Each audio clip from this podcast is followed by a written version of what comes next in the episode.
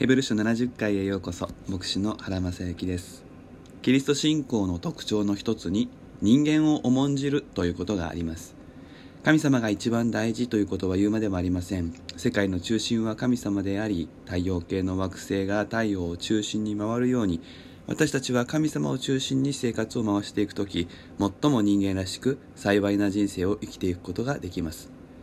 しかし神様は人間を大切にされ人間を通してその働きを進められるので神様を第一にすることと人間を重んじるということは矛盾しないのです。今日開かれている箇所で神の言葉をあなた方に話した指導者たちのことを覚えていなさいと勧められています。神のことを覚えているイエスのことを覚えているそれも当然ですが人も大事にする尊敬するそのことが勧められています。目に見えない神様は言葉によって私たちに働きかけられます。その言葉をただ聞くのではなく自分の人格の一部についには全体に行き渡らせていくこと。これが私たちの目指すものです。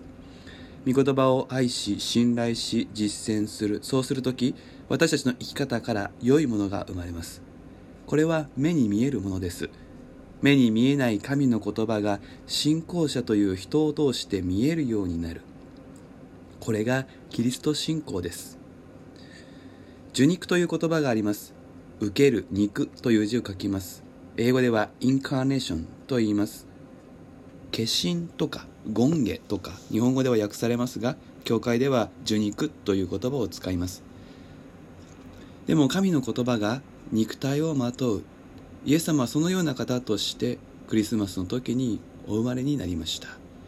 神の無限の愛知恵真実正義これらの塊のような人としてそしてバランスの取れた聖なる方としてイエスは現れたのです。イエス様を通して御言葉は見える姿になり神様のご性質も見えるようになりました。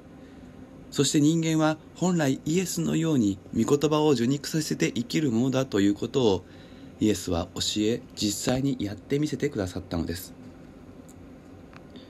私たちは神の言葉ではないもので自分自身を作り上げています。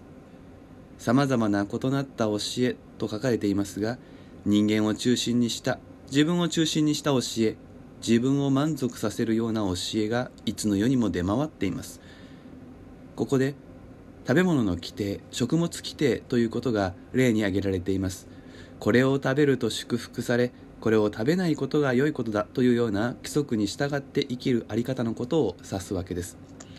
問題なのは何を食べるか食べないかではありません。このようなルールに従って生きるということはそうやって何かのルールを守れる自分を誇りそれを守らない守れない人たちを蔑むような態度を生み出すことになります。このように自分の行動が祝福の源になる。そのように考える教えは宗教の形をとる場合もあればそうでない場合もありますがこの生き方から生まれるものは益を得ないんです。いわゆるガンバリズムもこの一つです。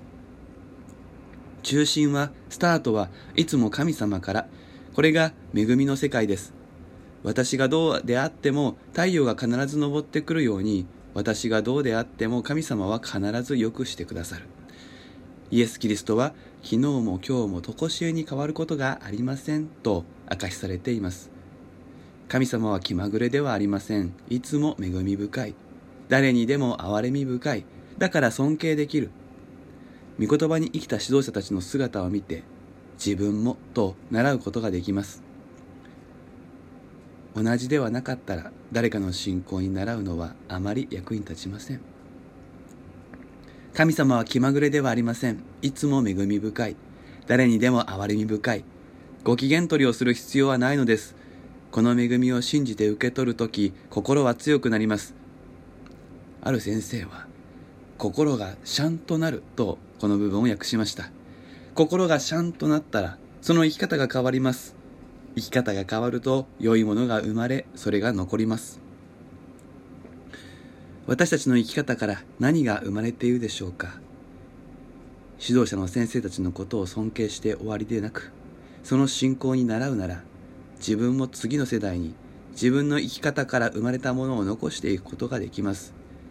人間の心の深いところにある願いはこのように生きた証生きた意味をその価値を受け取ってくれる人が一人でもいることではないでしょうか？自分で自分の生き方に価値をつけるのは傲慢ですし虚しいことです。独りよがりで寂しいことです。しかしイエス様に信頼して生きていく時神様ご自身が私たちの生き様に価値を生み出してくださいます。そしてそれは見えるものになって誰かが生きていくための支え道しるべとさえなる。人間を重んじてくださる神様は私たちの小さな信仰からでも大きなものを生み出してくださるのです。67回目は以上です。それではまたお耳にかかりましょう。